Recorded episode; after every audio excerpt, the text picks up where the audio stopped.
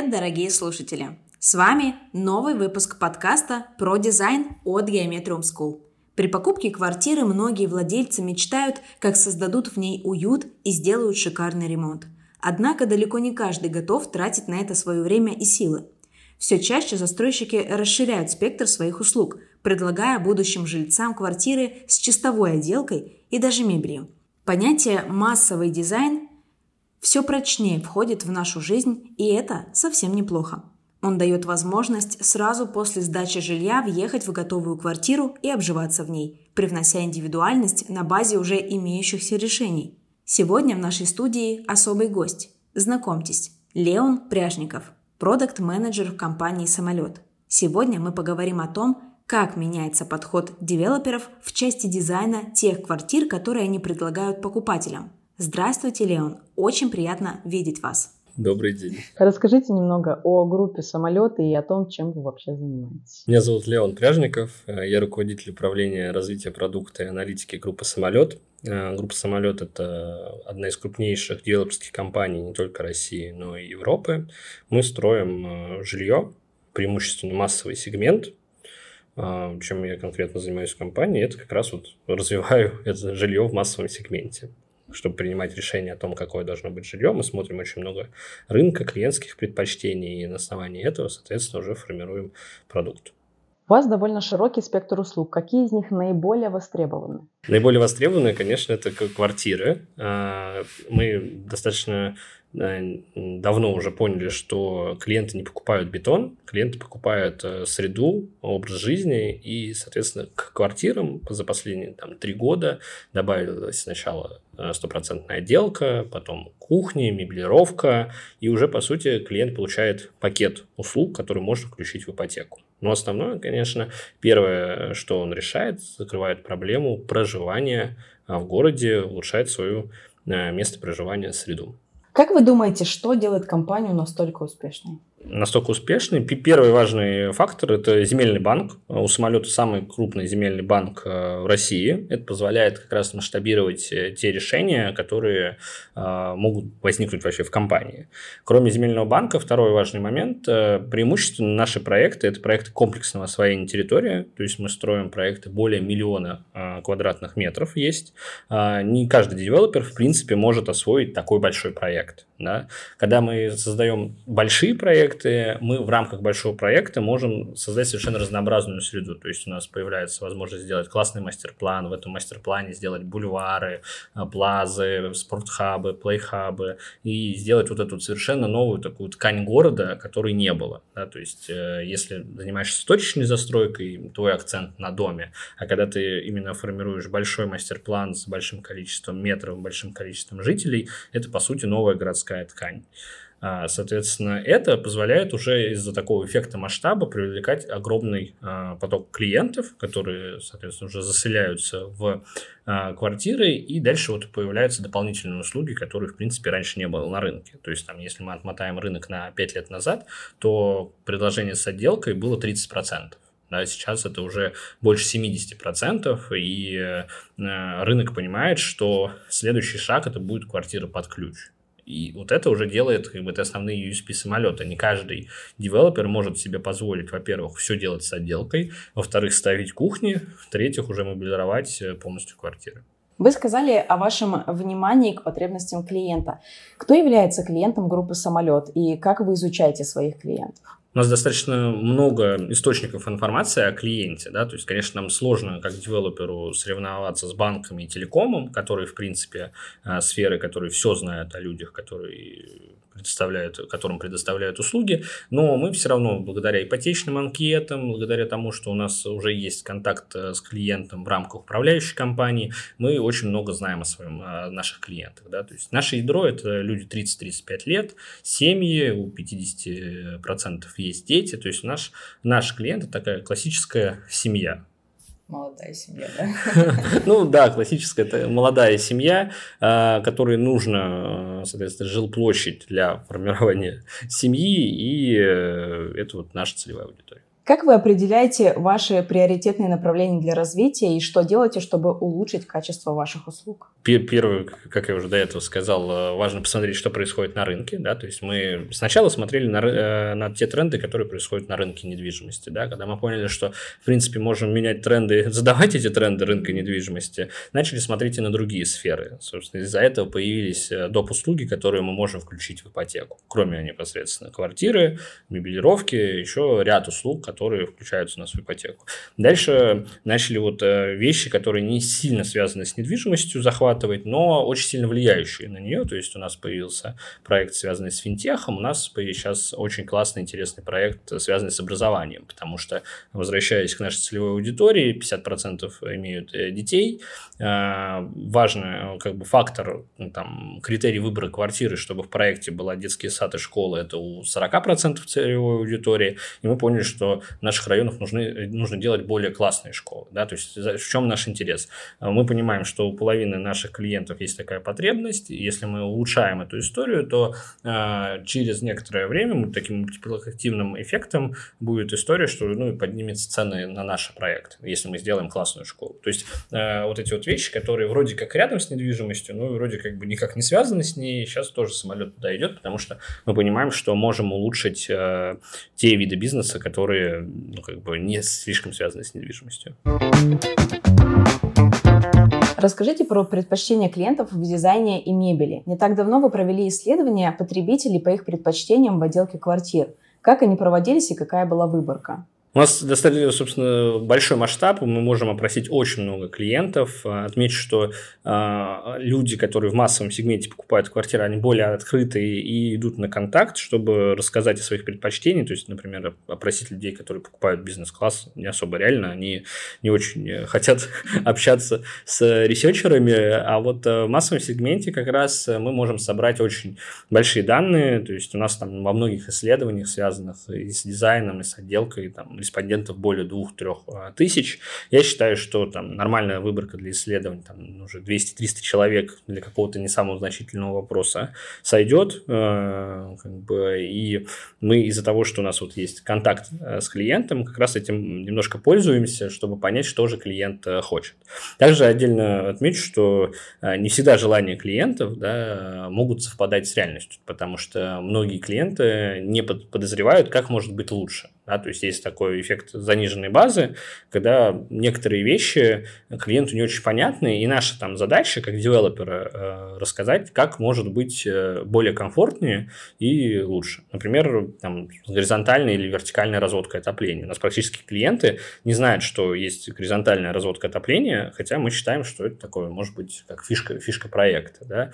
Вот. И наша как бы вот история рассказывать клиентам, что есть хорошо, что есть плохо иногда. Ну и, конечно, ориентироваться на те предпочтения, которые у них есть сейчас. А в плане дизайна и мебели, что еще интересного э, удалось узнать благодаря исследованию? У нас э, из-за этого расширяется количество разных э, видов дизайна, да, то есть люди достаточно сильно хотят разные индивидуальности, то есть не всем нравится вот этот вот минимализм, да, то есть вот этот классный дизайн, который может быть классным с точки зрения дизайнера, но тут как, бы, как к этому относиться, то есть э, дать человеку классный дизайн и сказать, слушай, вот это классно, а это не классно, да, то есть вот эти вот золотые вензеля, как бы, это там типа не классно, да, но это тоже странно, если человек хочет, э, как бы, почему нет, да, из-за этого каждое наше исследование заканчивается тем, что количество видов каких-то дизайнов, которые мы можем предложить клиенту, оно просто расширяется на самом деле, а, нет такого, что мы в чем-то себя ограничиваем после, там, наоборот, такие говорим, не, нам вот одну кухню сейчас будем ставить, как бы, и это все должны, всем она должна нравиться. Ну, как бы такой подход,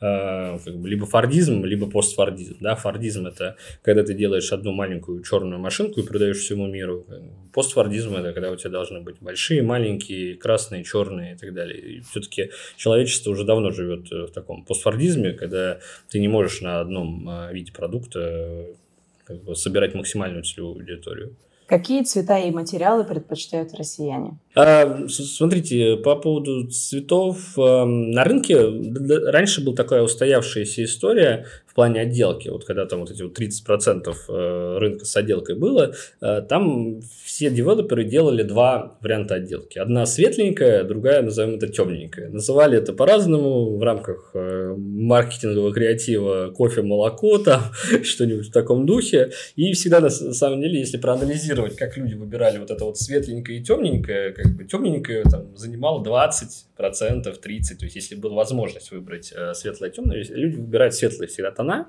как бы, а дальше уже начинают подделать что-то для себя. Соответственно, наша задача сделать такой дизайн, который э, будет универсальным, э, и э, дальше человек, например, на собой под покраску, всегда можно взять их, э, покрасить в любой цвет, если вам очень нравится ярко-красный фукси там или еще что-то, э, ни, ни в чем себя не сдерживайте, не останавливайте, я считаю, да, или вы хотите стену цвета Тиффани, как бы, ну, будет странно, если мы будем всем делать цвет, э, стену цвета Тиффани, да, если мы сделаем обои под покраску, потом человек просто устроит себе э, полную Тиффани, как бы, это уже его, его жизнь. Это нормально. Что вас удивило в исследовании? Были ли моменты, которые хочется отметить особенно? Меня всегда удивляет вот именно, когда люди ориентируются на, назовем это, старые практики, да, то есть и мы часто можем какие-нибудь вещи такие вычленять, которые, э, с одной стороны, кажутся супер странными. Знаете, раньше был такой тренд э, делать э, арочку на кухне, вот иногда у нас там проскакивает, да, там вешать такие висюльки,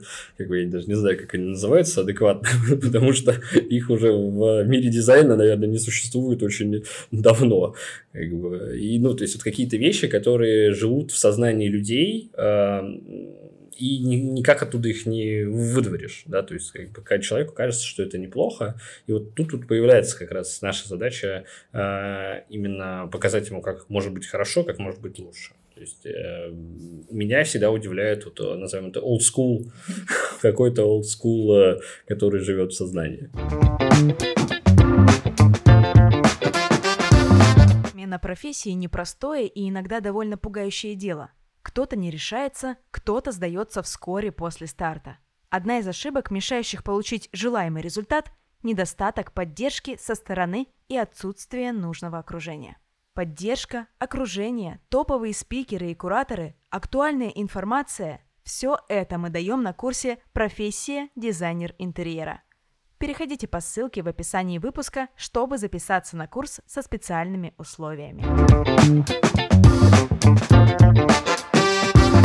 Насколько выбор отделки зависит от пола и возраста? Что предпочитают мужчины, а что женщины? Ну, покупка квартиры, как бы всегда мы говорим, что наша целевая аудитория это 50 на 50. У нас мы не ритейл, где 70% решения принимает э, женщина. Мы, ну, то есть, как бы мы такая отрасль, где покупка квартиры, выбор дизайна это такое там, всегда в рамках э, системы сдержек противовесов а, принятия решения. То есть мы не можем сказать, знаете, у нас вот есть проект, где покупают только одни мужики, они любят черные стены и там красные унитазы. Как бы. Нет такого. Соответственно, наша вот как раз, возвращаясь э, к дизайну, ну, как бы минимализм да, сдержанный, чтобы дальше человек какие-то вещи, которые ему там очень нравятся, себя уже настроил окончательно. Насколько отделка, а, которую выбирают люди, вообще совпадает с трендами? Смотрите, отделка, которая сейчас у нас есть, конечно, мы как бы смотрим на тренды, которые есть в дизайне,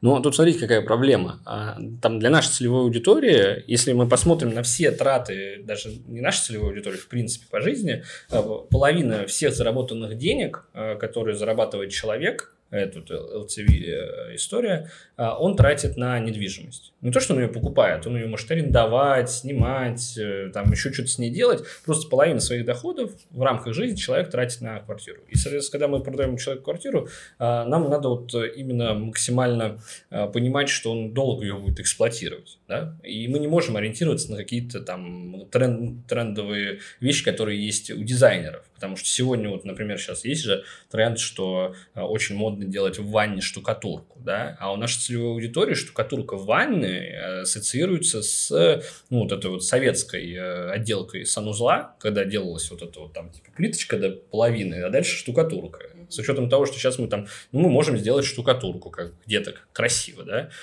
поймет эта целевая аудитория? Нет, наоборот скажет, слушайте, вы нам какую-то вообще вещь негативную предлагаете, как бы, мы хотим что-то другое. То же самое там с, с разными видами плит, плитки, да, там сейчас у нас это тренд сезона кабанчик, да, то есть, как бы, что, мы везде должны кабанчик сделать? Нет, нет, конечно, потому что кабанчик там еще существует, условно говоря, я не знаю, может быть, он уже закончился, он там, типа, два года назад был как-то в тренде, сейчас уже, наверное, нет. Как бы, соответственно, нам надо что-то более универсальное, чем вот э, вещи, которые супер э, хайповые на данный момент. Как бы из-за этого наш дизайн такой, опять же, то есть э, не надо делать вид, что он как, бы, как будто никакой, да, то есть, типа, я говорю, он минимальный, там, он там еще что-то, еще что-то, э, он просто не может быть э, каким-то супер индивидуальным. Да, то есть э, есть такая достаточно странная фраза, связанная, что отделка в новостройке, она должна не нравиться минимальному количеству людей. То есть она, как бы, мы не можем сказать, что она должна нравиться всем, да, потому что, опять же, возвращаясь э, вкусом людей, если вы зайдете на ЦИАН и посмотрите как выглядят квартиры многих жителей, которые пытаются их сдать, продать, как бы, ну это же... Под названием евроремонт. Да, евроремонт, там как бы вот это, там просто иногда такие вещи встречаются, это же откуда-то появляется, да, то есть это как бы э, сидит в людях. Говорить, что это все неправильно и все так делать нельзя, тоже неправильно, потому что, ну, как бы тогда получается э, как бы ну, какое-то снобство, да, то есть говорить, что у вас вот ремонт не такой. Да это же жилище, это не собственность, это неприкосновенная вещь, что там человек хочет в квартире какой дизайн сделать, делает это как бы супер нормально. А девелопер должен сделать как бы такую достаточно вещь, которая подойдет всем, и каждый, кто ее увидит, может там минимальное количество времени сделать так, что как ему нравится. Хочет он, чтобы там на потолке Сикстинская капелла была, как бы, ну, пусть делает, как бы уже докручивает э, самостоятельно, чтобы уже там смотреть и радоваться.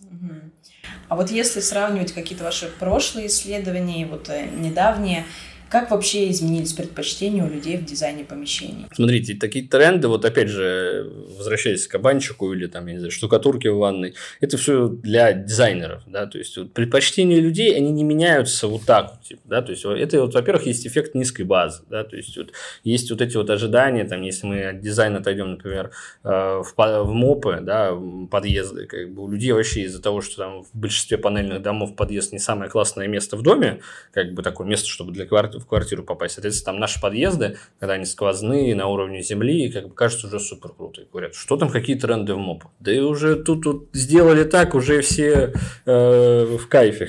Нет такой истории. То же самое с отделкой, да, то есть э, то, что сейчас в дизайне круто, модно и интересно, для клиента так быстро тренд не меняется.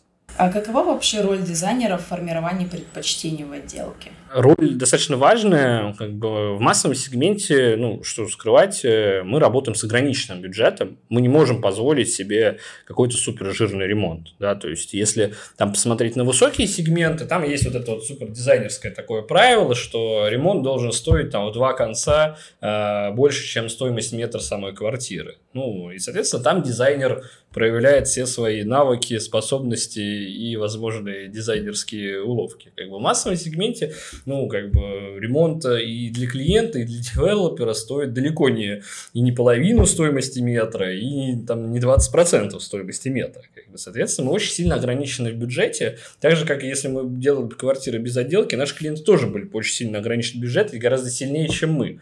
Как бы, потому что для нас все-таки э, эффект вот этого масштаба, того количества ремонтов, которые мы делаем, мы можем дать э, лучшие материалы за меньшие деньги для клиента. Если он будет, пойдет там я не знаю, какой-то большой магазин, будет покупать плинтус, понятное дело, что он его купит э, дороже в любом случае, чем мы этот же плинтус купим на целый дом. Да, то есть, соответственно, одна из важных э, элементов работы дизайнера – это как раз найти вот этот баланс между стоимостью, себестоимостью отделки и дизайном, который получается. Да? То есть очень сильное есть ограничения, и как бы все плюс-минус понимают, какие вот можно сделать элементы, какие нельзя, сколько они стоят. И дальше вот из этого набора надо выбрать самый вот такой компромиссно правильный, назовем это так.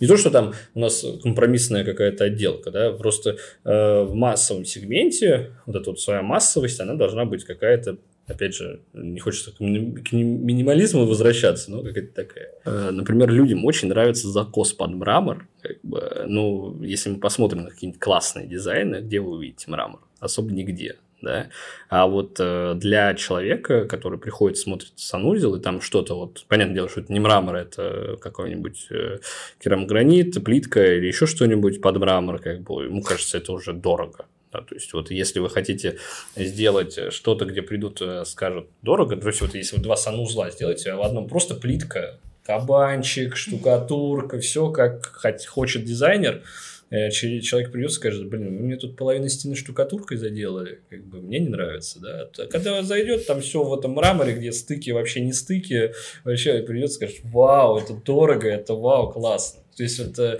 как раз отвечая на вопрос, связанный с как, вот, как клиенты реагируют, не всегда наши представления, там, представления дизайнеров связаны с реальным представлением клиента.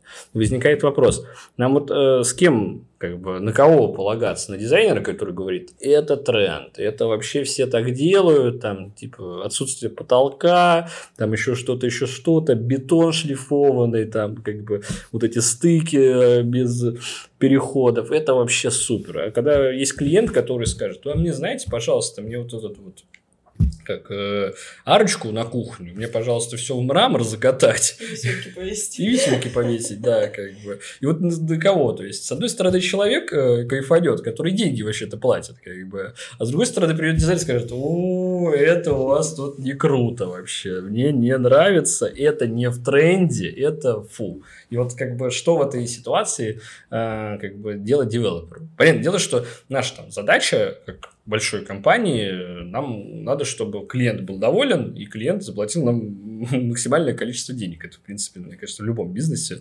абсолютно нормальное желание. Как бы. И тут мы начинаем думать, как же нам и вот в тренды угодить дизайнерские, и клиенту угодить, который может иногда э, хотеть какие-то вещи, которым дизайнер не нравится. Я лично считаю, вот как бы моя позиция, что клиент всегда прав, да, и надо ориентироваться на то, что хочет клиент как бы, потому что а, как бы, самый, мне кажется, правильный посыл в плане вот бизнеса именно. Леон, большое спасибо. Разговор получился очень увлекательным. Теперь мы лучше понимаем, какие требования предъявляют покупатели к квартирам, на что обращают внимание и даже какие цвета они предпочитают в отделке помещений. Это очень полезная информация. Спасибо, что поделились. Благодарим и вас, дорогие слушатели, что были с нами и надеемся, вам было полезно. Подписывайтесь на наши соцсети, ставьте подкасту оценки и оставляйте отзывы. Будьте с нами, впереди еще много классных выпусков.